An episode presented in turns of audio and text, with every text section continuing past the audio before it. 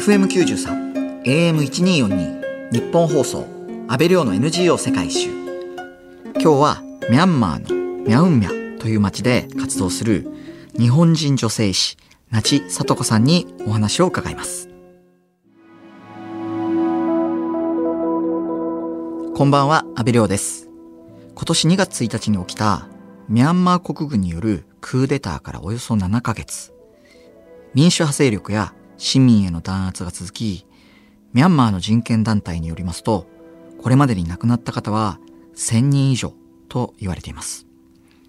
ミャンマーの人々は安心した生活を送れないだけではなく、仕事や収入を失い、生活困窮が続いています。さらに今、コロナウイルスの感染が急拡大しています。正常不安定な中、医療機関も十分に機能していないという非常に切迫した状況に加え、自宅療養用の酸素も不足している情報も入ってきて、とても心配です。そして、そのミャンマーで医者がいない村、いわゆる無依存で巡回診療と保健指導、そして健康予防のための菜園指導をしている日本人の女性がいます。その方が NPO 法人ミャンマーファミリークリニックと菜園の会代表の那智聡子さんです。実は那智さんには4年前、ミャンマーの最大都市ヤンゴンでインタビューさせてもらったことがあります。また、僕がミャンマーで建てた学校の子供たちに掃除の重要性や手洗いの方法など保健指導もしてもらったことがあります。今日はミャンマーで活動を続ける那智聡子さんにお話を伺います。那智さん、安倍です。ご無沙汰してます。あ、お久しぶりです。安倍さんよろしくお願いします。よろしくお願いします。いやー、本当に夏さん、もう、クーデターと、まあコロナということでもう、もうひどい状況だと思うんですけれども、そうですね。お体大丈夫ですか？そうですね。結構、まあ私もそう含めてですけども、はい、やっぱり市民の方、えー、この7ヶ月間、特にクーデター後の7ヶ月間で、えっ、ー、と、心がやっぱり一時的にすさんだりとか、もう経済が落ち込んだりとか、もう未来への夢が見られないっていうことですごい、あの、悲しみに一時的に落ち込んだことはあると思うんですけど、今はそれよりも自分たちの生活を少しでもいい方に持っていく、未来を、本当に夢を自分たちで作っていくっていう方になっていると思います。で、この状況はやっぱり私自身も苦しいけども、やっぱり市民の人たちの方がもっともっと気持ち的に苦しいと思います。同胞がやっぱり目の前で亡くなっていくということを実際に見てるっていうのが現実なので。うん、実際あの、なちさんも10年以上ミャンマーと関わられていて、やっぱりこの、まあ、クーデターだったり、こうコロナウイルスっていうこう未曾有の危機がガバッと押し寄せてきた場合ってやっぱり一番貧しい人たちにその幸せっていく状況になってるんですかね？一番、やっぱり私たちが回っている、そのミヤミヤっていうところの無依存地域では、まず情報が、電気がないです。携帯を持っている方もほとんどないですし、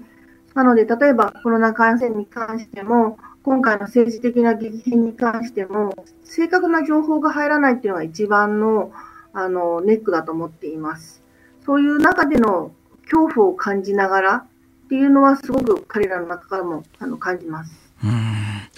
あの、改めて、その、夏さんが活動する町、ミャウンミャと、ミャンマーファミリークリニックと菜園の会について教えていただきたいんですが。はい、ありがとうございます。えっと、私たち、ミャンマーファミリークリニック菜園の会は、ミャンミャウっていう町ですね、ミャンマーの南西部のエワダディ地域にありまして、都市のヤンゴンから車で約5時間ぐらいのところにあります。で、アンサースーチーさんのお母さんの生まれ故郷なんで、結構ミャンマーの方にミャウミャウって言うと、まあ、よく知ってるっていうふうに言われることが多いです。うん、約人口が30万人ぐらい住んでますけども、日本人は私だけです。あまあ、外国人自体がもともと10人ぐらいしかいなかったんですけど、今、去年のですね、2020年の3月のコロナ以降からは、もう私だけしかいないような状態ですね。で、村の数は正確なことがわかりません。でも私たちの団体が、あの、巡回させていただいている村っていうのは大体16の村で、1万2000人ぐらいの方たちの健康をサポートさせてもらっています。あの、ミャンマーでは7月から新型コロナウイルスが急拡大しているそうなんですが、ナチさんが活動するミャウンミャはどんな状況ですか？そうですね。ミャンミャはやっぱりひどくてですね、特に6月の末から7月の一番第1週目、第2週目にかけて、感染者数がものすごい勢いで1日40人、この小さな町で1日40人ぐらい、亡くなる方が3人ぐらい毎日毎日出ました。で、7月の3日からもロックダウン状態で、外に出てはいけない、お店も12時で閉まってしまう、すごい徹底した政策が取られています。現代もそれは続いています。もはやその、ナチさん以外、こう、まあ、医療関係で頼りになる先生って、その地域ってもういないわけで、そうなるとこう、ナチさんのところに相談が殺到するような状況になるんですか？そうですね。やっぱり個人的に、特に日本に住んでいる方、ご家族がヤンゴンや他の地域にいて、どういうような対応をすればいいのか、どうすればいいのかっていうようなことをメッセンジャーでよく相談を受けて、それに対応したりとか、この状況下で一番大切なのは、治療っていうものがきっちりとしたのはありませんので、予防に関してずっと啓蒙活動を行っています。特に6つのポイントですよね。手洗いのしっかりとした手洗いの仕方、正しいうがいの仕方、そしてどうやってマスクをすればいいのか、何のためにするのか、と栄養状態3つのグループ、日本では当たり前のようなタンパク質、炭水化物、それこそミネラル、ビタミンなどをきっちり取ること、睡眠を7時間以上取ること、換気を2時間ごとに行うこととか、あと2種類のですね、免疫をキープするための簡単なエクササイズと、こう静脈血栓を予防するための本当に簡単なエクササイズですね。それを1日に何回すればいいのかとかっていうのをミャンマー語で書いてですね、各村の人たちに配ったりとかしています。あの、実際村の人がコロナにかかった場合、まあ、自宅療養が基本になるんですよね。そうです。もう、あの、まず、基本的にもともと無依存なので、病院自体とか医療従事者がいないっていうところが一つです。もう一つは、ステイホームの理由で、外に出られない。だから街までも来れない。で、なおかつ、さらに街での感染者数が異様な状態ですから、皆さん来たくないっていうのもあります。うん、本当に実情言ってしまうと、16の村を回させていただいて、うちの15の村、ほぼ全世帯がかかっているっていうのが現状でした。うんあの、夏さんご自身も感染の危険が相当あると思うんですけれども、どういうふうな活動を続けていらっしゃるんですか？そうですね。私たちの団体もやっぱりみんな、みんなかかる可能性が本当にあります。だけど、一応うちのチームとして一番は私たちはしっかりとしたその予防対策を伝えてるんで、それを自分たちが守ることによって、絶対にこのコロナ感染の期間中、誰も一人もあの感染しないのをスローガンにしようってまず掲げてます。それで、村に行くときには、サージカルマスクですね、外科用のガウンを着てですね、ちゃんとマスク、二重マスクにして、フェイスシールドをして、手袋もして、で、荷物を全部持ち込んで行っています。いや、でもあの、徹底してます。ミャンマーってこう、めちゃくちゃ暑いじゃないですか。はい。だからそれで、それだけこう、防護服とかマスクとかを二重三重にしてってなると、相当極限の状態での活動になるんじゃないですか。そうですね。で、なおかつ今、雨季ですから、その暑さにプラスされて、あの、泥の中をこう歩いて、村に到達しなきゃいけなかったりする時もあるんですね。あと、ボートだったりとかして。なので、その時やっぱり体力の消耗はすごく感じます。あの、まあ、特に今、一番大変な村って、例えばどんな感じの状況になってるんですか？そうですね。一つのダボジョン村っていうところから75世帯、ここはあるんですね。305人ぐらいの方が住まれてるんですが、その村長からレスオスが来て、その75世帯のうちの全世帯が風邪用症状でみんなダウンしている。なので、どうにかできないだろうかっていうご相談だったんです。いや、風邪じゃないだろうっていうことでいろいろと聞き取りすると、やっぱり嗅覚や収穫が全然ないっていうことで、コロナ感染だろうなっていうので、私たちは、その実態調査とともに、どんなことができるんだろうか、どんな手当ができるんだろうか、どんな予防策が対策が取れるんだろうかということで向かったりとかしています。うん。ナチさんが活動しているそのミャンミャンには薬は足りているんですか？いや、薬はですね、実は足りてません。大体村にはもう医療従事者がいないですし、クリニックがないので、雑貨屋さんが薬を売ってます。その雑貨屋さんに、その薬がもう手に入らない。で、もう一つは、その薬を買うにしてもお金がないみんな。実は、キュウリ、今50チャットなんですね。あの、50チャット村レベルで、村で作ったものを売ろうとすると50チャット。日本円で言うと3.5円ぐらいです。モジョパン村っていう村はそれさえも買えなくて、畑にある野菜を盗んでいく。村の中の人たちが盗んでいくっていう現状も起こってるぐらい、みんな生活が逼迫しているので、薬なんて買えないです。なので、雑貨屋さんが、ダボチョ村3軒ありましたけど、2軒潰れて、今1軒だけ、それも薬がないので、薬草を飲んで、煎じて飲んで、どうにかこの状況をに耐えてるっていうのが現状です。あの、軍によるクーデターからおよそ7ヶ月という時間が過ぎているんですが、ナチさんが活動する村の人々の、まあ、生活だったり、まあ、意識ってどういった状況になってきてますか？村の人たちの生活は逼迫していると思います。1日日給が、まあ、140円ぐらいでずっと生活なさっている人たちが、そのステイホームで農作業ができなくなってしまった。ということで、日給が入らなくなってしまった。っていうのが現状です。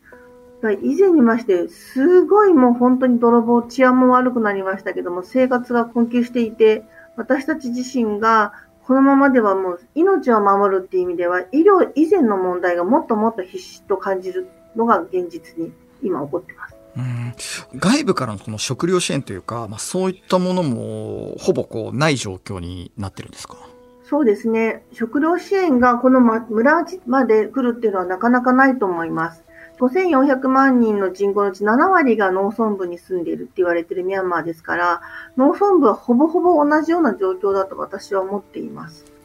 やっぱりどこかの団体がこうサポートに入るっていうのが一番助かる状況じゃないでしょうか。まあそうなるとこうまあ自給自足でなんとかしのいでいくしかないんですけれども、そのやっぱりミャンマーファミリークリニックと菜園の会のまさにこのずっと10年近く続けてきた菜園指導が、あの、最後の生命線になって、なんとかしのいでる村も多いということですよね。はい、ありますね。あの、先ほど言った16の虫、15の村が完成して、残りの一つが完成してないという、実は、うちの、まあ、MFCG が、あの、モデル村としてですね、選定した遠い村という村です。すごい驚くことに、私たちはここでコミュニティガーデンを作って、なおかつ、地域健康推進員っていう人たちを育成してるんですけども、その地域健康推進員は、コロナ感染の予防をひたすらひたすらみんなに伝えてですね、このステイホームの時もしっかりと守って、特にマスクは高いですし、買いに来れないのでも、ま自分たち布を調達して布マスクでさえ二重にしてやったりとかして、自分たちでやっぱり自分たちの健康を守るっていうことをしています。で先ほど安倍さんがおっしゃったように、もう野菜作りですね。やっぱりあの時は彼らはもう野菜作りっていうことはそれほど自分たちにプライドを持ってやってたわけではないんですが、今こういう状態になると食べることには困りません。あの、自分たちの生活をそのまま維持できるってことにつながるので、ここはすごく私たちとしても嬉しい。で、このようなコミュニティっていうものを他の15の村でも作りたいと思っていて、私たちは今回、まあ、7月からですね、予定してたのはサステナブルライフプロジェクトっていうのを他の3つの村に拡大しようと思っていました。ただこの状況で今ちょっとそれがちょっと延期になってます。NPO 法人ミャンマーファミリークリニックと菜園の会なんですが、今年6月に設立から9年が経ったということで、やっぱり大変なことばっかりだと思うんですけれども、ナチさんがここまでこう、10年近くも活動を続けてこれた原動力って何だと思いますか？そうですね。やっぱり、まず一つは、私に国際医療の道を与えてくれた、そういう機会を作ってくれたマザー・テレサの言葉だと思うんですね。その言葉っていうのが、あなたの愛を誰かに与えれば、それはあなたを豊かにするっていう言葉だったんですけど、これを私31の時に本で読んだ時すごい衝撃を受けて、こんな世界で私も生きてみたいと思いました。それがきっかけとなって、このミヤミヤで活動しています。村の人たちっていうのは、本当に想像ができないとは思うんですけども、みんな小学校4年生とかで学校を辞めざるを得ない。なぜかっていうと、生活を支えなきゃいけない。っていうことがほとんどだったんですね。で、その読み書きができない人たちが自分たち今までもらう幸せ、とにかく誰か助けてください、助けてください、どうにかしてくださいっていうような人たちだったのがさっき言ったコミュニティガーデンの人たちのようにできる幸せ。それでこれからは彼らがきっとこれを与える幸せ、村の人たちに一緒になってコミュニティガーデンを作っていこうよ、自分たちも一緒に豊かになっていこうよっていう、あげる幸せっていうように変化して、これを見られるっていうのがやっぱりすごく私の原動力になっていると思います。で、さらにですね、ここにこうやって自分がずっといると、やっぱりすごくアウェー感を感じます。ヤンゴンとも違いますし、日本とも違いますし、でもその中でも日本からのサポーター様、そしてミャンマーのヤンゴンでもサポートしてくれる方たちが現れて、その人たちのサポーターさんの気持ちっていうのをひしひしと本当に感じることができます。これが私の今の原動力になっていると思います。日本放送からお届けした安倍亮の NGO 世界一周。今日はミャンマーファミリークリニックと菜園の会の代表、那智聡子さんにお話を伺ってきましたが、そろそろお別れの時間です。最後に、那智聡子さんから今番組を聞いている日本の皆さんへメッセージをお願いします。はい。二つあります。一つは、ミャンマーの人たちは私たちが考えている以上に自分たちの未来を、自分たちの将来を自分たちで作り上げようとしています。そのために今戦っています。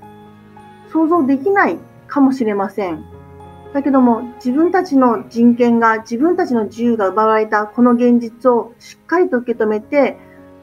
本当に自分たちの未来を作り上げようとして、私は戦争自体は賛成していません。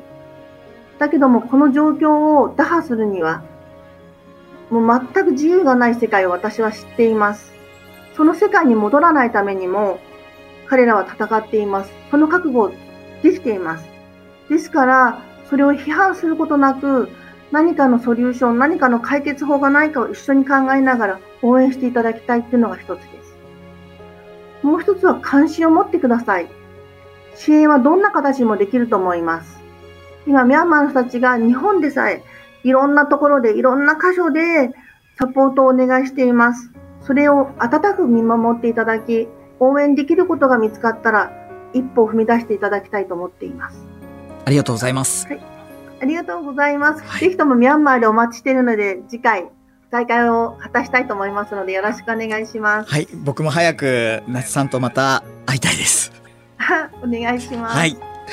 ミャンマー市民を、そしてミャンマーファミリークリニックと菜園の会を応援したいという方は、公式ホームページをご覧ください。ミャンマーの情報は引き続き番組で発信していきます。ここまでのお相手は阿部亮でした。